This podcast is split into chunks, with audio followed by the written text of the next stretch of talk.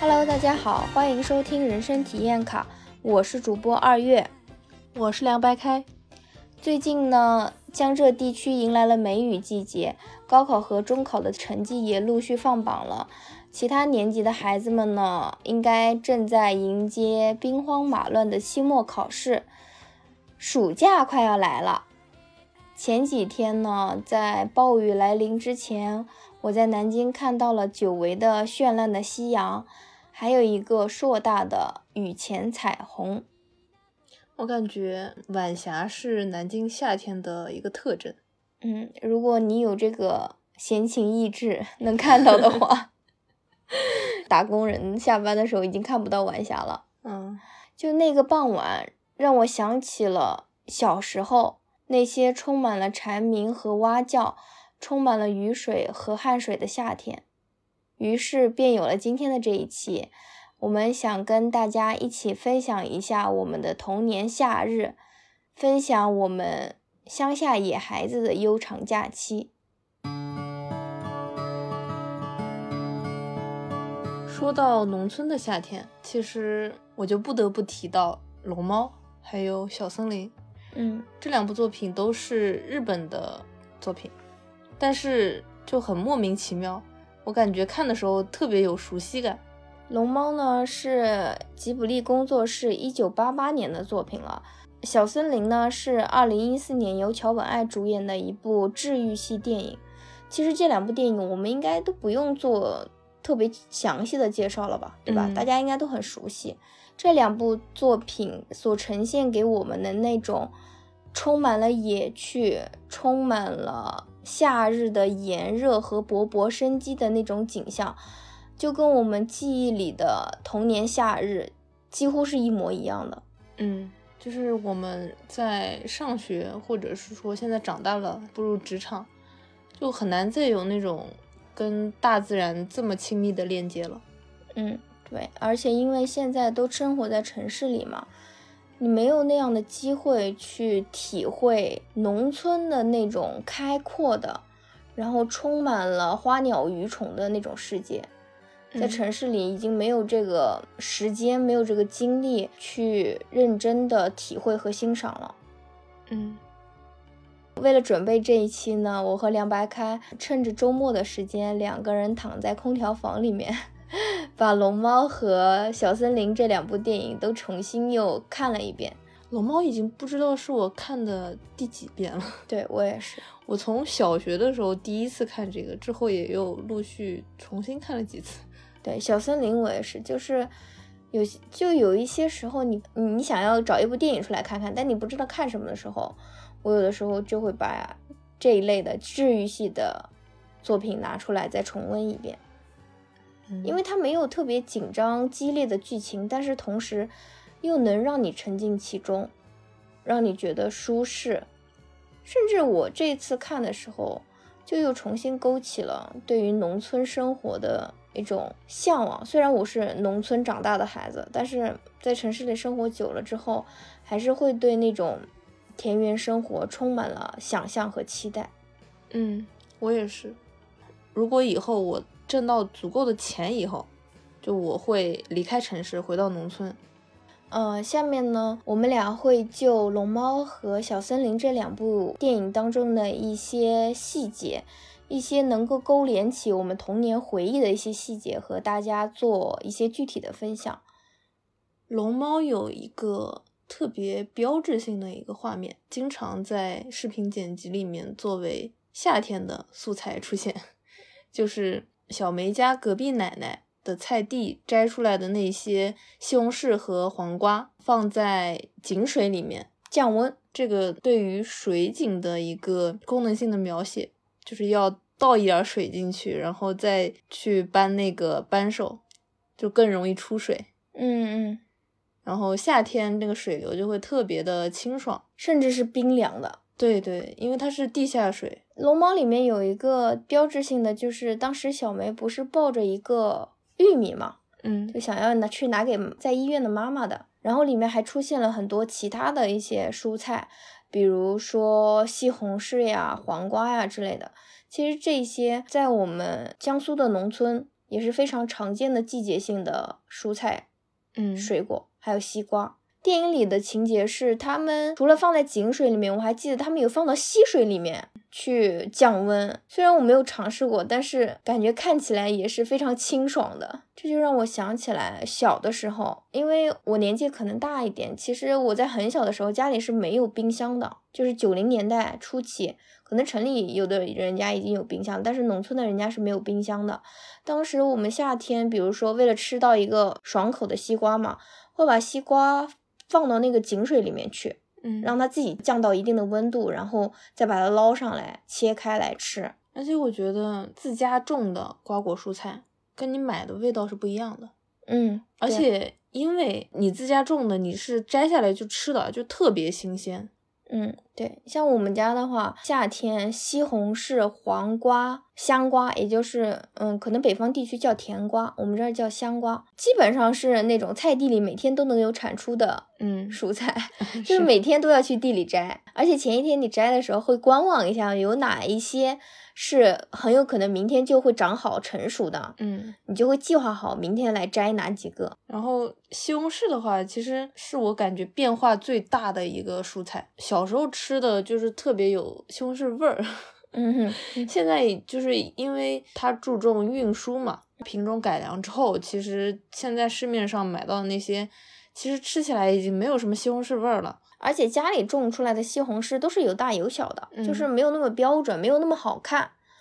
而且很多都是歪瓜裂枣的，就是它它上面会有一些裂纹啊，或者是小小的斑点，而且有一些，比如说如果你没有及时采摘的话，会被麻雀吃掉。可能你觉得过两天它就长好了，等到去摘的时候已经被麻雀就啃光了，或是啄了几个洞，那那个它也不能吃了。对嗯，感觉这个在农村跟鸟抢食物是经常发生的一件事情。嗯，我们家是没有，但是就是邻居家也有那种果树。夏天正式开始之前会有枇杷，然后夏天的时候会有成熟的桃子，还有葡萄。在屋后就是也有那种没有人管理的桑葚树。我就记得我小时候从小到大就蛮喜欢吃桃子的。我觉得除了个人口味的一个原因，也有可能是因为小时候其实自己家里没有桃树，所以吃的也比较少。就是你喜欢那个味道，然后一直都没有就是极大的满足过，所以这种口味就一直保留到长大。其实邻居家的那个桃树出产的桃子质量也没有那么好，就是小小的一个，嗯，然对后它的核也很 大，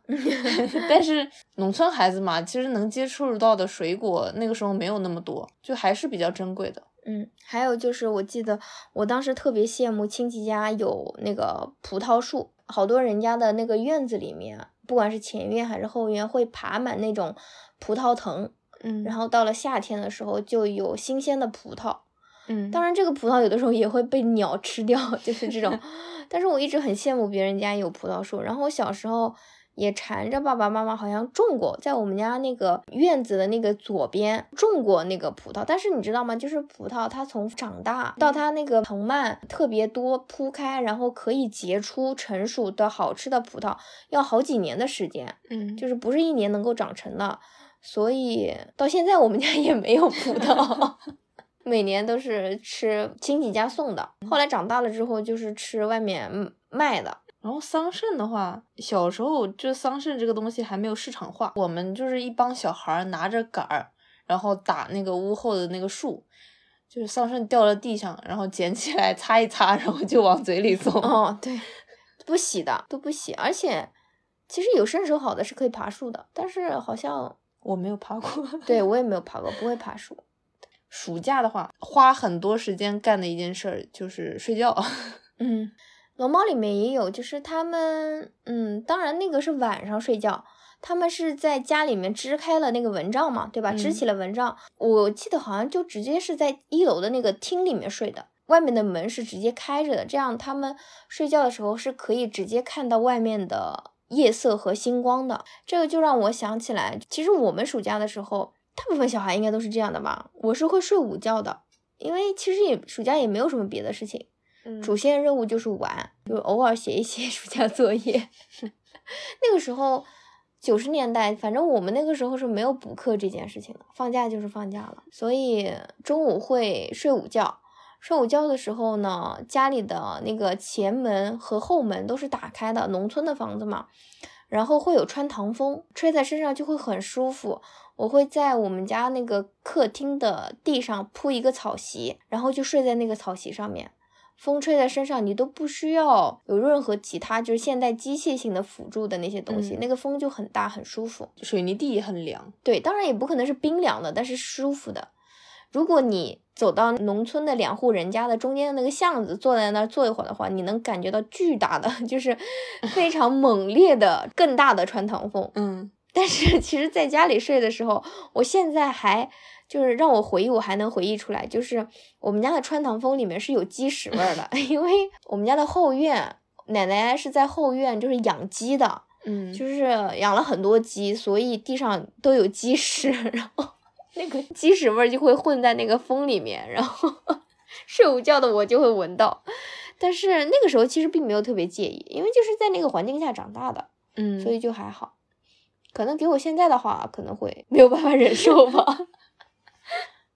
你睡在地上，有的时候还有那种小蚂蚁爬来爬去的。嗯，对，在晚饭的时候，我们家会把桌子、凳子全都搬出去，坐在门口露天的吃晚饭。嗯，因为经过了一个白天的暴晒，其实房子里面是很热的。嗯所以反而随着太阳下山嘛，外面的气温会下降的比较快，所以大家为了有一个更加舒服的吃饭的一个环境，会在家门口的空地上面吃饭。就外面也会有那种微微的风。嗯，对，夏日晚风，对吧？嗯我记得我那个时候吃饭是很快的，吃完饭了之后，我会去抓癞蛤蟆，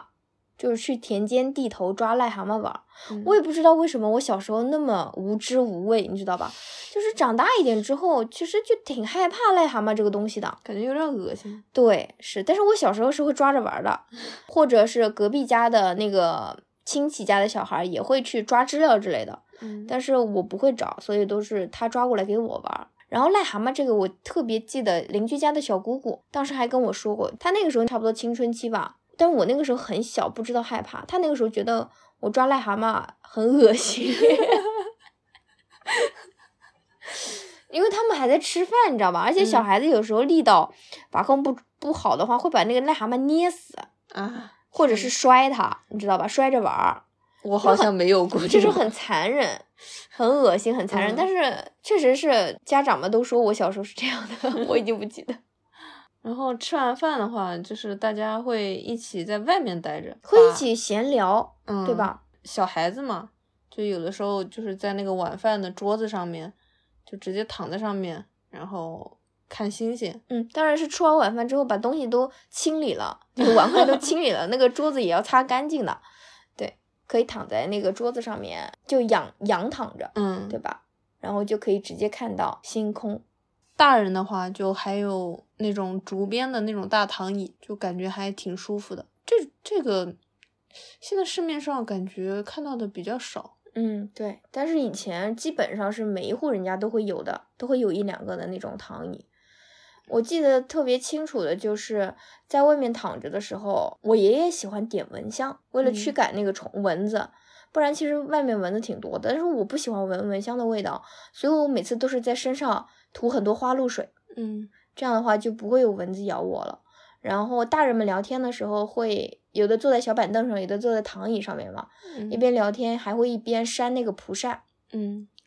对，现在那个蒲扇也很少见了，偶尔还能看到，就是远远的田间能看到萤火虫。可能是因为我们家那个面前的空地离那个水塘不是特别的近嘛，所以那个萤火虫是比较少的。那些就是芦苇比较多的地方，萤火虫就会非常多。 我感觉我已经没有什么关于萤火虫的记忆了，可能是环境恶化了。嗯，对，是你年纪比较小一点。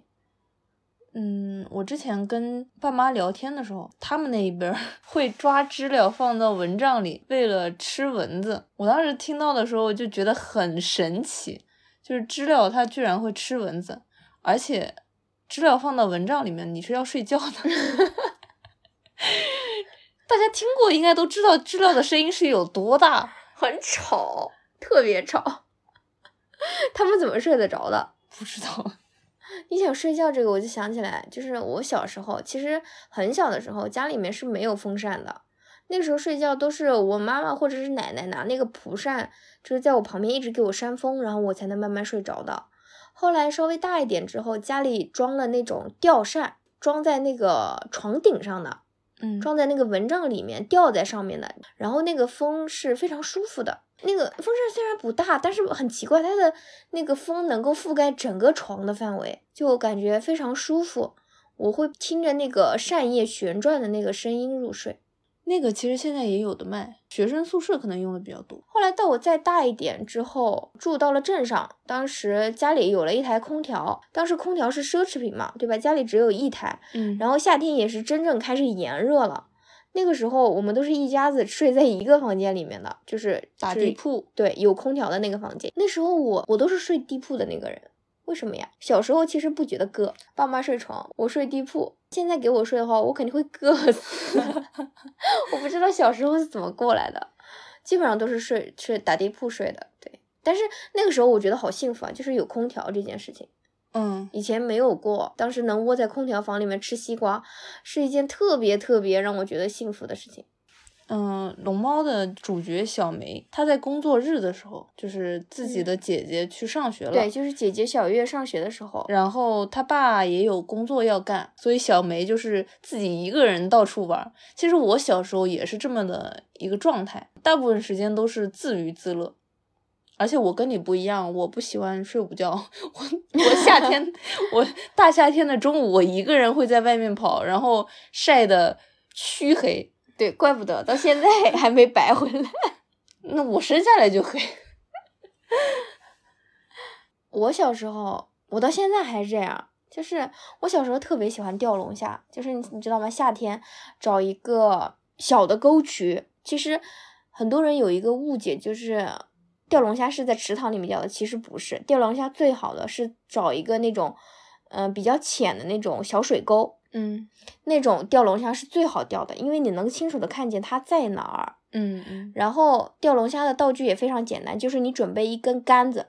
不管是竹竿子还是什么，随便在路边捡的都可以。准备一根线，然后一块肉就可以了，把它绑起来。然后我就会去那个我熟悉的潜水池或者是熟悉的池塘边去钓龙虾。找龙虾的位置也是有讲究的，池塘边一般不都会，就是附近的人家都会搭一个码头嘛，嗯对吧？那个码头，我们这儿的码头一般是用那个水泥楼板搭的，然后那个水泥楼板它会有，就是下面的部分就会泡在水里面嘛，上面的部分就是干的，就是人是一步一步踏进去的。然后那个水泥楼板中间是空洞的，有一一个一个洞，那个洞里面经常会有龙虾的，而且都是大龙虾。嗯我会把肉放在那个洞口，然后去等龙虾出来。还有就是水边一般都会有木桩的，就是为了固定那个码头，嗯下面都是有木桩的。那个木桩的那个根部其实也会有很多龙虾，因为龙虾在水里面它喜欢找一个地方依附，不是那种自由自在的那个跟鱼一样游泳的状态。我也会经常就是把肉放在那个地方，然后让它自己沉下去之后，就很容易就能钓到。嗯然后肉的话，其实钓一会儿，你就会发现，就是那个龙虾大钳子，其实你钓的多了之后，那个肉就会被夹得四分五裂，嗯就就散开了，就不行了。然后我就会把桶里面那个新钓的龙虾挑一些比较小的，大的我也留着带回家的，小的然后直接把中间掰开，然后把它的那个尾巴的肉取出来，嗯然后再重新扣到绳子上面去钓，那个肉也是非常好钓的。但是其实这些都是就是不管是家里中午吃剩的肉啊，还是说龙虾肉，都是比较简易的能够获得的那个诱饵嘛。嗯，其实最好的诱饵是生的鸡肠子，嗯，因为它有很大的腥味，拿那个钓的话会非常容易钓到。只不过那个东西不是每天都有的，所以大部分时间我还是用家里吃剩的肉或者是那个虾肉去钓。对我现在夜里做梦，有的时候还会梦到自己去钓龙虾呢你。真的很喜欢 钓龙虾。但是现在很难了，因为现在龙虾不是好多都养殖了嘛，嗯因为现在吃小龙虾的人很多，你知道吗？嗯就是我即使是有机会回老家去周边的那个池塘晃悠，我也会发现，就是嗯，要不就是被人家药药死了，就是嗯这个龙这个池塘的生态已经被破坏掉了；要不就是人家用那个网子网走了很多，所以现在很难找到一个让我去野生的让我去钓龙虾的地方，就还蛮遗憾的。我记得有一次假期的时候到亲戚家玩儿，我跟亲戚家小孩儿一起拿着鱼竿出去钓鱼，走到一个水塘边，嗯刚准备钓， 然后看到呃池塘的另一边一个火火红色的蛇径直往我们这边游， 天呐，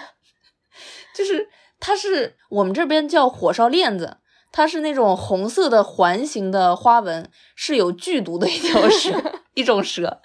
就我们当时吓死了，就鱼竿都不要往地上一扔，然后直接往街上跑，一直跑到大马路上 才停下来。这个真的很吓人，因为它不是一般的水蛇，嗯，它是有毒的。一，般的水蛇它就是没有什么特别的花纹，它是没有毒的。嗯，对，然后我小时候中午的话，就是大人都在睡觉，我经常进行的一个娱乐活动， 室内娱乐活动就是捉麻雀。其实就跟那个鲁迅文章里面描述的差不多，就拿一个竹编的篓子，用一根小树枝去支住它，然后在它底下铺上呃米呀、稻啊这些食物作为引诱，然后在那根小树枝上牵上一根细绳，把那根细绳引到家里面，自己躲在家门的栅栏后面盯着。你捉到过吗？我可能没有捉 到过，那你还执 着就又又菜又爱玩儿，就我自己技术有限了。嗯但是邻居家有一个老爷爷，他很厉害，他每次出手都能捉到几只。嗯，你说麻雀这个，我想起来了，就是我之前不是说我们家后院里面都是养鸡的嘛，嗯，然后我就老记得我奶奶那个时候经常抱怨说家附近的麻雀太多了，我们家的那个撒在地上给鸡吃的稻谷不知道被麻雀吃掉了多少。嗯，就他们很机灵。嗯，对，你根本就打不到它的。嗯对，而且有很多，而且我们家那个院子就是露天的嘛，也没有像有的人家，有的人家会在院子里面织一个网，这样啊就是上啊面盖是一层网，遮阴的同时，然后能防止就是麻雀啊什么的过来。我们家从来没有织过那个东西。我小时候还热衷于扎秋千，一般会选择比较阴凉的地方，就是树比较多的那个底下，在两个树中间，就是把绳子绑在两根树上。嗯，也不是那种正经秋千， 就屁股坐的那个位置。嗯，有的时候什么都不搞，就 坐在那个绳子上，特别勒人。哦，对对对，然后是有时候会拿一根木板去稍微架一下，但是那个木板也不稳，你知道 吗？对，小时候绑秋千的那个绳子，嗯，其实也是家里面废弃的绳子，质量也没有那么好，就有的时候会 荡着荡着就断了，然后一啊屁真股的坐在地上。但是其实小时候如果能有一个自己的秋千，还是蛮幸福的，对吧？对我，我记得有几年我特别热衷于扎秋千这回事儿，我有的时候会带着一帮孩子去扎秋千。 我关于秋千有一个特别惬意的一个回忆，就是在秧田边荡秋千，嗯、傍晚荡起来有微风，就特别凉爽，而且你面前就是满眼的稻田，水田。嗯，是感觉感觉很幸福的一件事情。 《龙猫》这部电影当中有一个特别经典的画面，就是小梅和小月去车站等爸爸下班，然后他们在车站不是等了很久，爸爸一直没来嘛，然后龙猫出现了，你还记得那段吗？嗯那段是特别经典的一个画面，嗯就是我看到有很多人经常就是自己画那个小月背着小梅，然后旁边站着一个手足无措的大龙猫的那个场景，嗯我们这边的夏天不是经常会下大雨嘛？下雨的傍晚，经常会有很大的癞蛤蟆，就是一蹦一蹦的蹦到我们家里来躲雨，在我们家那个院子里的一个洗手池下边儿躲雨，嗯就很神奇，经常看到。我感觉不是同一只，因为有的时候也会有小一些的过来。当然，这些我有记忆的部分，就是那个时候我已经开始害怕癞蛤蟆了，所以我没有去 捉它们，我只会静静的看着它们。 《龙猫》里面那个癞蛤蟆的那个画面，我记得我小时候看到那一个画面的时候，我都就是当时很困惑，这个是个什么东西？什么画面啊？我怎么不记得就龙猫里是面？他们在车站等车的时候有特写镜头给到癞蛤蟆，哦，然后刚刚说到，就是我们这边的夏天经常会下雨。我记得有一年是我上小学的时候，那一年可能雨下的特别大，持续了很长时间。我们那边的隔壁乡镇被淹了，嗯，淹了之后呢，其实本来是一件很伤心的事情，你知道吧？嗯就是很多人不能回家了，然后就到我们我们镇上来，就是把我们的小学给征用了。嗯，然后让他们睡在我们原来上课的教室里面，就是给给乡亲们一个一个一个一个住所嘛，相当于是。嗯然后当时我记得还发了好多物资之类的给他们，但是当时我很开心，就是我是一个小孩儿，我很开心，因为我本来暑假我是要上上课的，就是我们暑假会有一些兴趣班，嗯对，然后本来是要上课的，但是因为这个洪水这个情况，所以人家来占用了教室，我就不用去上学了，我当时好开心啊！ 这有个前提前提条件就是你家没有被 淹。啊、对，是，小孩子就是不会想到那些，对吧？嗯就是简单的开心和快乐。嗯，然后我记得我特别小的时候，因为在农村嘛，就是如果碰到下雨的情况的话，就是你去上学的路上那一路都是泥地，然后下了雨之后，那个那个那个地就是湿湿的、滑滑的，所以那个时候是没有办法穿自己的就是正常的鞋子去上学的。我小的时候，呃，每逢下雨的时天气，我都会就是穿上我自己的一个小胶鞋，就我自己的专属的一双小胶鞋，然后去上学。其实有点像日本电影里面的那种，对吧？就是小嗯孩子走在那个下雨的路上，会穿一个胶鞋的那种情况。其实现在想想，那个时候你说穿一双胶鞋走那么远去上上学，那个脚不臭吗？在 里面一直闷着。嗯哦，不会带另外一双鞋去学校换的。就是如果今天是穿胶鞋去上学，那就一整天都穿着这双鞋。哦，就关于这个，我有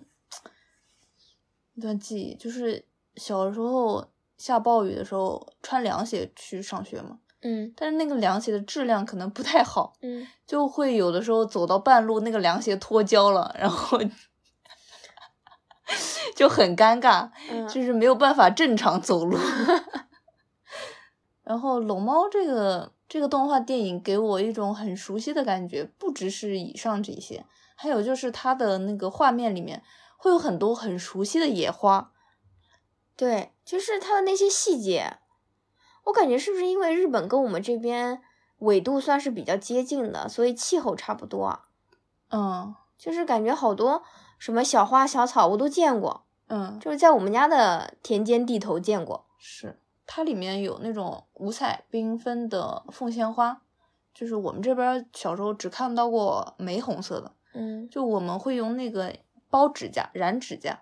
嗯嗯，对我小时候染过，但是那个染出来之后指甲不是红色的，是那种橙色的。嗯嗯嗯，对，古代好像也是用那个染，嗯，对，天然的嘛。然后还有那种很像白色小雏菊的那种野花，嗯，我们这边就有白色的，还有淡紫色的，还有一些淡蓝色的，它一片一片的长，就很好看。嗯还有黄颜色的那个蒲公英，就是这些就让我有一种很诧异的感觉，就是相隔了那么远距离的一个地方，能够有这么高重合度的一个景象出现吧。嗯除了上面提到的这些，就是我们在《龙猫》这个电影里面看到的很熟悉的这些，呃，小花的品种。我们这边特色的还有晚饭花，可能有人不知道这个晚饭花是什么东西。嗯、为什么叫它晚饭花呢？是因为它是在傍晚的时候开，所以才叫它晚饭花的。我们这边就只看到过那种红颜色的品种，小时候会把它的尾部的一个小球球折一下，然后把花蕊抽出来，抵在它的那个尾部，就可以当项链戴在 耳朵上。跟小孩玩儿的。然后还有栀子花，栀子花是女性长辈特别爱的一个花种，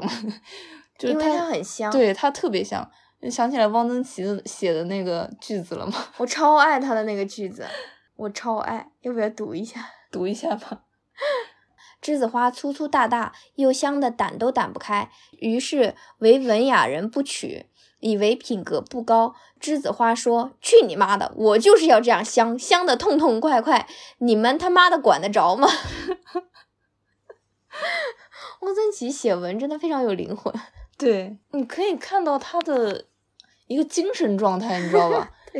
但是其实栀子花从树上摘下来的时候、哦、是有小虫子的，嗯，所以其实我们如果说要把它带到家里面的话，一般的话会把它就是拿嘴吹一吹，如果不多的话，或者是可以其实放到那个水里面去冲洗一下。我特别受不了那个小虫子，就那个虫子我好像没有在其他花上见过，啊、它很小很小，就因为太小了，其实不容易捉到它，然后它有、又很容易藏到花瓣里面，很有可能你弄不干净。嗯，对。然后还有就是玉兰花， 嗯玉兰花也很香，对，这两个花都是会被奶奶跟妈妈放在床头的，然后还会别在自己的衣服上。嗯，对，用别针别起来，这样你就可以一整天都闻到 那个花香味，嗯， 就天然香水嘛，对对吧？吧？我看到网上有其他地方有专门卖这些的，嗯，有的有的，就我是没见过哎。到季节之后，有一些地方的一些什么奶奶啊之类的，就会把这些花摘了之后弄成一串一串的，嗯然后在路边卖，也会有人买的。其实龙猫里面的这些情节，更多的是跟我们童年的玩耍的记忆相相关关联的。嗯在小森林里面的话，其实就会有一些劳作的一一些场景，还有一些需要人工制作的一些美食。嗯，就是小森林里面，它因为嗯女主是住在小森嘛，嗯，他们那边其实就是四面环山的，然后空气的湿度非常大，所以它需要烧火给家里面除湿，对吧？嗯，但是其实我记忆当中的我们这边的夏日，就是过了梅雨季节之后，那个时候是会很长一段时间的持续高温的，嗯，特别特别晒。然后这个时候呢，往往就到了晒三伏的时候。我不知道其他地区有没有这个习俗，我们这边的话就会在最最炎热的那几天，会把家里所有的衣服都拿出来，嗯，然后放到放到太阳底下去暴晒，因为我们江苏这一带其实空气湿度都挺大的，可以趁着这个机会去去除长期存储在室内的那些呃衣物上面的一些霉味，嗯，因为就是以前也没有那个像现在那样的就是除除湿器啊什么之类的嘛，嗯，其实很多衣服，尤其是冬天的衣服，在柜子里面放久了之后是会有霉味的，嗯，还会有那种就是小时候我奶奶经常喜欢放的那个樟脑丸，是驱虫用的，嗯嗯是还会有樟脑丸的味道。嗯，然后每年夏天我都会陪奶奶把家里不管是什么棉被呀、还是什么呃棉袄啊、羽绒服啊，然后什么衣服啊之类的，全部拿出来晒一遍。嗯，底下铺东西吗？有的就是不够晒的话，是会在下面铺席子的，然后放衣服。因为奶奶会在我们家的那个门前的那个空地上面拉绳子，嗯，就是拉好多哦好多条绳子，然后把一些衣服啊、棉被啊挂在上面晒。如果实在是晒不晒不了的话，就会把那个就是草席铺在外面的空地上面。但是那嗯种比较少，因为那个当时小时候家里的就是门前的空地还是泥地，就不太干净，不太哦会这么干，只会把以前就是嗯现在已经不睡了的。就是已经有就是边缘有缺角的，或者是已经有一部分坏了的那种凉席，嗯，铺在下面去晒衣服，因为那个人已经不睡了嘛。嗯，或者是还有就是农村会有那种很大的簸箕，你知道吗？嗯，就是跟我们吃酒席的那个圆桌差不多嗯大的那个簸箕，那个东西其实正常家里面是用它来晒一些谷物的，嗯，晒一些蔬菜之类的。那个东西其实也是很干净的，也会把它拿出来，然后上在上面铺各种衣服来晒。小森林里面还有女主做农活的镜头。他们那个气候主要是种水稻嘛，然后我们这边夏天的话是种水稻。其实他们山里的潮，山里特别潮湿，我们这边不一样，所以夏天在很热的时候，我们是需要经常给稻田里面补水的，就是用抽水泵在周边的小河、小池塘里面抽水，嗯然后那个池塘会干掉。 嗯，那个池塘干了之后啊，其实大人们是会去下去抓鱼的，嗯因为有的池塘是就是每年都会抽，但是有的池塘是几年才会抽一次水，你知道吗？就是那个池塘里面会有很多很多那个留存的，就是长得比较大的鱼，大人们会下去抓。我记得我小时候我也会去，但是有一次就是进去之后，就是自己在那边瞎玩嘛，嗯就是找摸一些那个河蚌啊之类的东西，然后不小心就陷到那个淤泥里面去了，就是嗯一直陷到大腿根儿，我自己已经没有办法把我自己弄出来了，然后大人们就觉得我很烦。就是嗯还要去再捞我，耽误事儿，对，就是因为那时候我还小，大人们就站在边上像拔葱一样的，嗯就是抓着我两个胳膊，然后把我拔出来， 就不让我再下去了，因为耽误他们干活。嗯，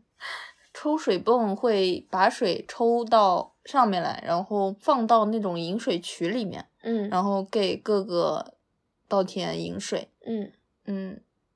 这个是夏天的时候麦子收完了之后会干的事情，嗯，因为打完水之后是要犁地，嗯犁地犁完了之后，后面就是插秧的工事了。插秧的话，其实在我们有一定劳动力的时候，是有去帮大人去插秧的。但是其实也大人们也不指望小孩子真的能插到多少秧，嗯主要还是就是小孩子有有事有事情做嘛，不用单独再安排一个人在家里面看孩子，嗯，就把小孩带到田田埂上。大人们插秧的时候，小孩想插就会随便的扔一点给他，嗯让他自己在田里面玩儿。就帮帮忙，也没有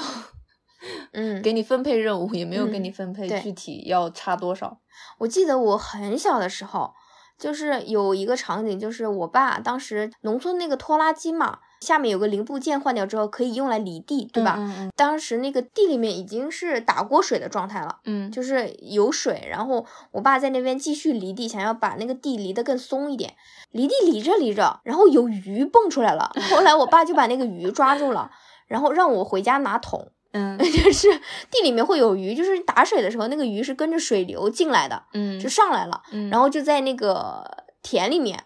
嗯就是你干农活的时候会碰到它。嗯就把它抓回家吃。然后我爸跟我说过，就是他们小的时候，其实在这个季节，他们在那个插秧的时候是能在地里面抓到乌龟的。嗯但是我有记忆以来是没有过的，就是我爸妈说是因为后来就是环境变差了，农村大家都用的农药啊什么之类的很多，之后环境变差了，就是龟这种东西就很少了。确实现在很难看到野生的龟了。嗯，对，小孩儿其实，在大人嗯插秧的那非常繁忙的那几天是有一些任务在的，嗯 比如说呃需要去给那些大人送绿豆汤或者饮料这种消暑的东西，嗯。嗯、从家里跳到田埂上，因为人很多嘛。或者说中午去给大人们送饭，对，对哦，那个农忙的时候好忙啊，都没有时间回家吃饭，都是在田间地头吃完了继续干活的。嗯，那其实一天工作下来，这个好累啊，劳作量特别大。对比《小森林》里面，其实可以看到《小森林》里面就描写的农村画面，其实机械化的程度已经很高了。哦，对，他们有各种各样的小型机械，嗯嗯，但是我们小时候的农村是没有那么多精细化的机械的，嗯，都大部分都是凭借人手去人工做的。嗯，插秧的时候，因为需要在短时间里面完成大量任务，所以有的时候会去雇佣别人来插秧。嗯，对，或者是亲戚家会来帮忙，就比如说你们家插秧比较早，然后就亲戚都去你家帮忙，对，大然家后会等错峰。对，然后忙完了你家的再来忙我家的，会这样。嗯，其实村里面送水也是一样，水资源的争夺嘛，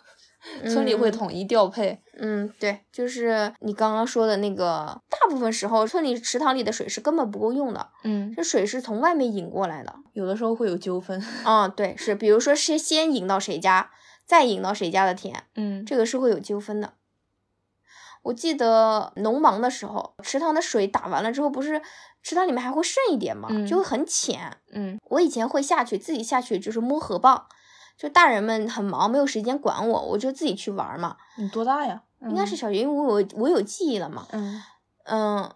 上午的时候去还挺好的，然后中午吃完了午饭，又想自己去，但是我那个时候很小，就可能没有注意到，可能就是引水的这个工程经过了一个中午，就是那个池塘的水已经被就是灌了很多进去了，嗯那个池塘的水位其实升高了很多，但是我没有在意。然后下去之后发现不一样，跟自己上午进去，上午进去就比如说那个水只到我的那个小腿，或者说到到我的大腿，嗯下午下去之后发现，我靠，那个水好深呐、就是深到我自己脚没有办法碰到那个嗯河，站站不住了。对，站不住了，我吓死了。但但是还好刚，刚好我下去的地方是真在那个码头边嘛，嗯，那个码头边有一棵很大的树，那个树根是长到伸到水里面的。嗯然后我就自己挣扎的时候，可能是抓住了那个树根，就嗯抓住了东西，有东西抓受力之后，然后拼命自己抓住那个树根往往上走，往上嗯爬，然后抓住了那个码头边的那个树那个那个木桩子，然后后来嗯自己上去的，就全身都湿透了，头发也是湿的。嗯我当时很害怕，我怕我回家会爸被爸妈骂，你知道吗？嗯，所以我就中午自己赶紧偷偷回家，把衣服换又重新换了一身儿。我我我都没有跟敢跟爸妈讲过，我到现在都没有跟爸妈讲，我怕他们骂我。对啊，就很吓人啊！你一个小孩在那边身，就是旁边也没有人，嗯，还不会游泳，很容易出事儿的。所以就是命大，你知道吗？ 活到现在。所以家长们如果就是，尤其是假期，尤其是暑假，小孩如果自己出去玩的话，一定要叮嘱好，嗯，就不要下水。要做好教育。嗯，对，做好安全教育这个非常重要，因为每年都会有这个新闻，就是小孩儿暑假的时候去水库玩，或者是哪边池塘玩，然后被淹死的很多的。其实放假之前，老师在学校里面也都有说，但是对，但是小孩子就是贪嗯玩呀、就是没有那么强的危机意识，嗯他可能意识不到说这个水万一怎么样的会会有危险。嗯嗯，然后夏天还会有很多蚊虫。嗯，我们的解决方案就是风油精和花露水。嗯，面对蚊子是这样的，小时候洗澡的时候会把那个花露水直接倒到那个洗澡水里面，就是把身上泡一遍。嗯，对，因为我们小时候洗澡不是淋浴的，啊、是用那个澡盆儿嗯，对，坐在里面洗的。嗯，然后我印象特别深刻，有一次就是妈妈放那个洗澡水的时候，把风油精倒多了，我我洗完之后上来就是冻得发抖，自己窝在那个被子里面，窝在被子里还不行，我整整个人就冷到不行。我觉得可能很多妈妈都有过这样的失误吧，因为我也 遭遇过我冻到那个上下牙打打打架，你知道吗？这个要缓一阵儿才能缓过来。我真的就服服气了。我记得我当时我整个人很难受，但是他们都觉得很搞笑。 那可不嘛，小孩儿嘛。夏天还有一个就是苍蝇很多，我记得我小时候家里有好多个苍蝇拍，就是没事儿的时候我就会坐在就是自己家的那个客厅里面打苍蝇玩儿。嗯还有就是有那个粘苍蝇的那个那个纸，嗯就就是嗯、呃外面卖的，然后你把它撕开之后，上面有很粘很粘的那个粘液，嗯你把它粘在那儿，然后一天下来，那个一张纸上面就沾满了苍蝇，嗯，你就知道家里到底有多少苍蝇。就是家里的苍蝇就是还好，就个头是各方面还好，就是到农村的那种旱厕。或者说，就茅房，还有那种发酵肥料的地方，会看到那种绿头苍蝇，嗯，对，就超级大的绿头苍蝇。那个看着就很恶心，嗯，而且那个茅厕里面还会有蛆， 就是扭啊扭啊扭啊扭，扭啊扭啊扭啊扭，你我见过想吧起？来，嗯，我还想起来，就夏天上茅厕的时候，嗯，茅厕的那个门儿打开，里面飞出来全是蚊子。然后你坐在 茅厕上上厕所的时候，屁股还不会被那个蚊子叮，好难受。所以那个茅厕旁边会常备一个灭蚊器，我非常真是 恶心。对，嗯，除了苍蝇和蚊子之外，还会有那种到处飞的那种飞虫、蛾子之类，就是你也叫不出来它具体叫什么，就是嗯有很多很多的虫子。然后，嗯，我们这边还会有那种叫天牛的那个，是会一般都会在树上，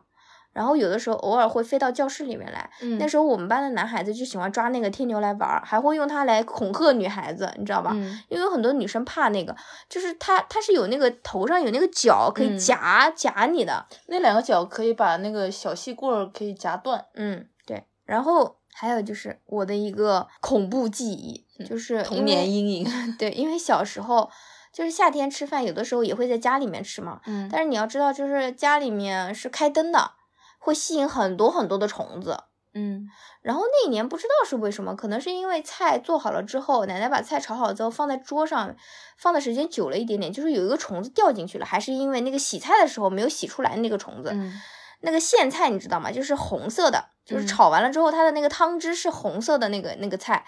当时我们一家人在那边吃晚饭，我我我小时候可能比较喜欢吃那个菜，夹了一大筷子放进了嘴里面，吃着吃着感觉不对劲，你知道吗？口感不对，对，然后我就吐出来了，一看一个大虫子在里面，是一个硬壳的黑色的大虫子，还好我没有嚼碎它，你知道吗？就是我可能没有咬真正的咬到它，它还是完整的，我就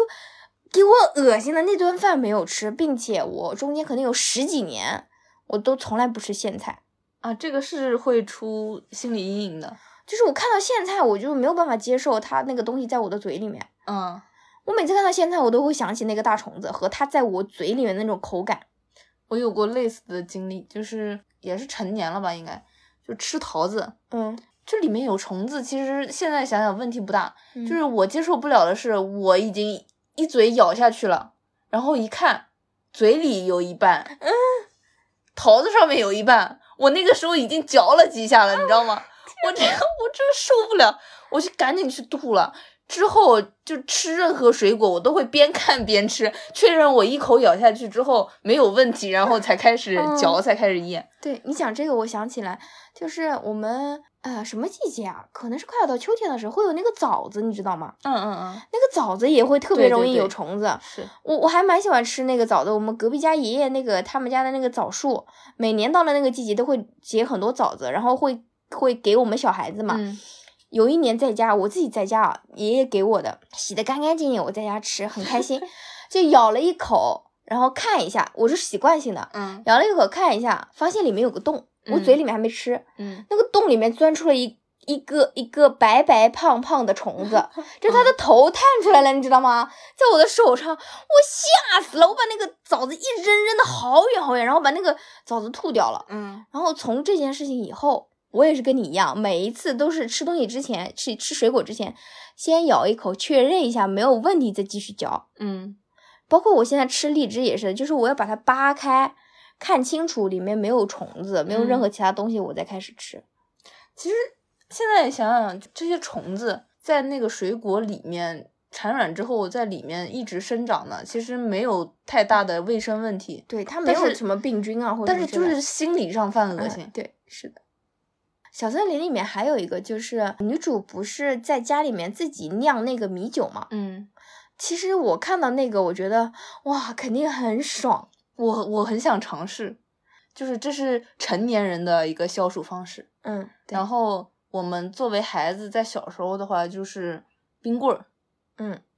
我很小的时候，我还经历过那个年代，就是有人到家门口来叫卖的那种年代，是一个大人骑着自行车。然后他的车后座上面会放一个木头做的一个箱子，箱子里面是用那个棉被包起来的，嗯里面是冰棍儿。嗯然后他叫卖的时候是这样的，手上拿了一个小木块，然后去敲那个木箱子，就是嗯会有木头撞击的声音。嗯敲两下之后，他会喊，就是卖冰棍儿、卖冰棍儿之类的。嗯然后你想吃的话，就赶紧把它叫住，嗯然后然后他会打开那个木箱子，然后你自己挑。嗯我小时候印象当中，我只在他手上买过那种特别简单的那种乳白色的那个最简单的那种冰棍儿，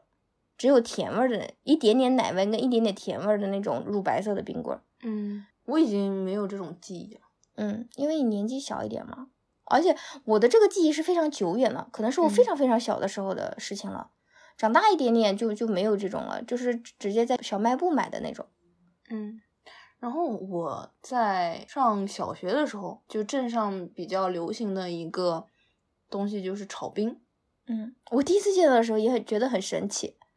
嗯，就是冰沙的口感，嗯，然后里面可以加各种料，对，加那种就各种口味的糖浆，而且我觉得最开心的不是吃的过程，是看人家炒的过程。嗯嗯嗯。我特别喜欢看人家在那边炒。现在不是有很多解压的视频，就是这种，嗯，对。还有就是那个七个小矮人，应该大家都吃过吧？就是一个包装袋里面有七根那个小小的那个冰棍儿。嗯有不一样的颜色，粉色的、绿色的、黄色的、白色的，就是我们会挑自己喜欢的那个颜色去吃。嗯这个最适合跟小伙伴分享了，就是嗯买一袋，然后同学大家分一分。但是其实我印象当中，我很小的时候，其实零花钱有限，那个时候小卖部不是，就是如果能一袋一袋买，那你就是个有钱人。啊但是我们那个时候是就是一毛钱一根，就是自己给店主一一毛钱，然后自己去那个袋子里面拿一根，嗯是这样卖的。然后它一袋子里面是七个，如果你整袋买的话是五毛钱一袋，一个嗯一个买的话就一毛钱一根。啊，你们还有这个时时期？嗯，对，我你小时候吃的比较多的就是那种小布丁，啊五毛一个，就是最便宜的那种。果然年纪比较小一点。嗯然后就还有那种雪碧，就一嗯个大袋子，然后里面一块儿一块儿的，是那种雪碧的味道，白白的。嗯嗯，还有那种就是脱肥，嗯，它是那种椰果的啊我知口道感，然后放在冰箱里面冻一下。我小时候特别爱吃那个。嗯到后面家里条件好一点，会有那种批发，就是去那种批发冷饮店里面去一次买买好多对回来买一大包回来，放在嗯家里的冰箱。嗯，我记得我小时候有那种坐在冰箱门口吃冰棍儿 的记忆，可能那时候应该是家里没有大人在，然后我一个人在家，我就就放开了，敞开了肚子吃， 然后吃到拉肚子。所以你看大人说的是对的， 就不能吃太多，真的会拉肚子的。我印象当中，夏天其实还有很多其他的美食，就是可能是地方特色。反正我们家那个时候经常吃咸鸭蛋，嗯是奶奶自己腌的咸鸭蛋。嗯然后是跟汪曾祺的文章里面一样的，是那种一筷子戳下去会流油的那种咸鸭蛋，嗯真的很好吃。然后我们家的习惯是，嗯、傍晚的时候就是晚饭嘛，会煮一锅绿豆粥，然后晚上的时候会用咸鸭蛋配绿豆粥来吃。我其实从小就不太喜欢就是绿豆汤或者绿豆粥这种东西，但是我吃到过一次特别好吃的绿豆汤，是在工厂里面吃到的。 小时候暑假没事儿，然后跟着妈妈去工厂里面，就给她帮帮忙嘛那种，去玩儿的相当于，嗯就那种造鞋底的那种工厂嗯，因为它那个机器是要把那个橡胶融了之后，再到模型里面塑形的。那个工厂里面特别热，然后它每天下午的话会搬来一大桶绿豆汤，是冷的是吗？啊、冰的冷吗？冷的，冰的嗯绿豆汤。就那个时候可能是当时的环境太热了，然后也有可能是它就是大食堂做的比较好嘛。那个喝的真的是我迄今为止喝的最爽的一次绿豆汤。我们家到了仲夏的时候，还会有黄花菜这个菜，嗯是因为邻居奶奶家，他们家会在那个家门前的那个田埂上种一排的黄花黄花菜，然后到了那个时节，它不就成熟了吗？嗯就是说开花之后会把花摘下来，然后洗干净，然后炒菜吃，那个菜也是挺好吃的，就是著名的那个黄花菜都凉了那种那个黄花嗯菜，可能其实很多人可能没有吃过。还有一个就是我奶奶每年都会种蚕豆，就是在地里面撒那个种子，种种嗯蚕豆。我们那边的特色，我觉得。嗯，到了夏天的时候，蚕豆丰收了嘛。丰收之后，我小时候就比如说没有什么玩具，那个时候我爷爷会把那个蚕豆剥出来之后，呃，最外面的那个豆荚是剥掉的，但是里面不是还有一层那个绿色的膜吗？嗯那个厚厚的那个它不剥掉，就是整个放到水里面，就是用盐水给它煮，煮熟了之后，等它冷却下来，然后会用那个线跟针把那个蚕豆穿起来，穿成一个大大的项链。然后我会把那个项链挂在脖子上面玩儿，嗯一边玩儿还可以一边吃，就是， 那是我小时候的一个玩具。啊，对虽然说没有特别好吃吧，但是其实对于一个小孩子来说已经够了。就嗯是你可以一边玩儿一边吃嘛。嗯而且那个蚕豆项链可能一般要吃整整一天才能吃完，嗯，因为量很多。就是其实这些东西，就我们谈到现在，回头看看，感觉很感 慨。我之前一个偶然的机会，能够在老家待了那么十天半个月，唉，我感觉自己久违的活过来了，你知道吧？我感觉我长大之后有很长一段时间，感觉自己是在行尸走肉，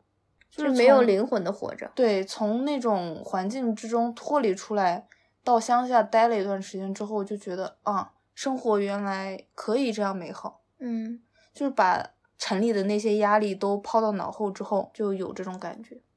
我觉得就对我而言啊，童年的那些乡村的记忆，代表了一个没有现实压力的一个童年生活。当然，就是小时候肯定有小时候的烦恼，但是我现在已经不记得了。我只记得那个时候，我有大把大把的可以随意挥霍的时光。除了暑假作业之外呢，我的任务就只有开心啊，只有玩儿，让自己快乐就可以了。嗯，就那个是时候，就是因为家庭的关系，所以课业压力，就是学习上的压力也没有那么大。对，而且哪怕因为自己贪玩闯祸了，顶多就是被家长打一顿骂一顿，然后这件事情就结束了。我第二天又可以 生龙活虎的 玩儿了，就是嗯那种就是一种真正的，在我现在的理解里面，就是真正的无忧无虑的生活。嗯那个时候就是嗯不需要背负什么东西，不管是社会还是他人，还是自己对自己的期待，其实都没有。嗯但是现在我是不可能活回那个样子了，嗯，因为为我是要在我不说别人吧，我需要时刻活在自己对自己的期待当中。嗯而我是一个对自己有一定要求的人，所以现在的我就没有那么快乐了。自己 push 自己。嗯，对，我觉得可能现在看童年这些时光，觉得非常美好。有一部分原因是因为记忆自动美化了，或许我们当时也是觉得自己的烦恼比天大，但是现在我们回头看，那个就是我们曾经美好的童年，是我们现在作为成年人或者职场人回不去的一个地方。但是我现在每一次真的活得不开心，或者是偶然的体会到一些美好瞬间的时候，我还是会想起童年的那些时光，就是那些没有烦恼，然后在在一个开阔的、自由的环境当中随意生长的一个状态。我感觉就是小孩儿在农村待着，真的是生长在天地之间。嗯，你脚下是泥土，你头顶上是天空。而且我们那个时候其实周围是有很多玩伴的，即使就比如嗯说你们家比较偏僻一点，不会天天的跟玩伴混在一起，但是你要知道，就是那些动物、那些植物、那些有自体生命的东西，其实都是你的朋友，嗯，你可以自己跟他们玩一整天都不会觉得无聊的。对，包括我到现在，其实有的时候放假回家，我可能第一件事情就是在田埂上走一走。嗯，其实因为我们俩都是农村这样一个环境长大的嘛，我们也不知道城里的孩子的暑假是什么样子的，我好像体我体验过，在哪体验过？就是在市里的亲戚家，我住过，在暑期的时候住过几天。哦，就体验过城里的对孩，子。跟我一个小我一岁的一个远房的妹妹，嗯就一起体验过她的暑假。嗯，你觉得怎么样？我觉得不太行，具体就一是点相对比较单调一点。嗯嗯、可能就是他爸爸的要求会比较高，就是早上会七八点起床之后去打一场羽毛球，嗯然后之后剩下来的时光就是在房子里度过。哦，那是嗯，就是相对比较单调一点。嗯。我们的听众当中，如如果你是生活在城市当中，或者说你是生活在农村当中，但是跟我们有不一样的童年的暑假回忆的话，欢迎大家跟我们分享一下。我感觉不管是在农村还是在城里，我们这个年代长起来这些孩子，还是多多少少有一些共同的回忆的。嗯，我记得我以前暑假的时候，每天傍晚还有一件事情，就是等着看动画城和大风车，啊，我也有印象。就是每天都会蹲那个点去看。嗯嗯，先是动画城，动画城看完了之后是大风车，这个应该是大家共同的回忆吧。因为嗯九九零年的那个时候也没有那么多的电视节目。嗯嗯，好了，以上呢就是本期的所有内容。其实缅怀过去，只能说给我们自己带来一些心理上的安慰吧。我觉得，嗯因为你已经长大了，你已经回不去了，嗯所以既然已经长大了，那我们就去吃冰淇淋吧。 嗯，至少现在吃冰淇淋是没有限额的，我们可以想吃多少就吃多少。 我们可以用自己挣的钱去买。对，去买自己想吃的冰淇淋。现在刺冰淇淋刺客好多，越来越贵了。当然，我觉得呃就是我们小时候吃的那些还相对比较便宜嘛，就比如小布丁啊，或者什么小矮人之类的我，现在最就挑便宜的买，也可以啊。那些都是童年回忆啊，还有旺旺碎碎冰什么之类的。 我小时候吃那个旺旺碎冰冰，应该是小学我就是放学回家的路上，在小卖部买了一个，嗯然后它不是有那个摸奖嘛，我嗯摸到了一个是再来一根，嗯然后我就自己跟店主说了，他让我去再拿拿一根，嗯，再拿一根拿过来一抽，也是再来一根， 然后连着可能抽了有六七 根吧，就是那个店主坐不住了，你知道吧？嗯然后他自己去那个箱子里面掏，给我掏底下的，然后掏出来就没有了，就是这个嗯嗯再来一根就断了。嗯， 那你那天好开心哦。对，开心是开心啊，但是你想想那个店主做的也很很让人生气啊。 那么好了，我们本期节目到此结束，我们下期再见，再见。你要吃哪个口味的冰淇淋？随便。那我要一个。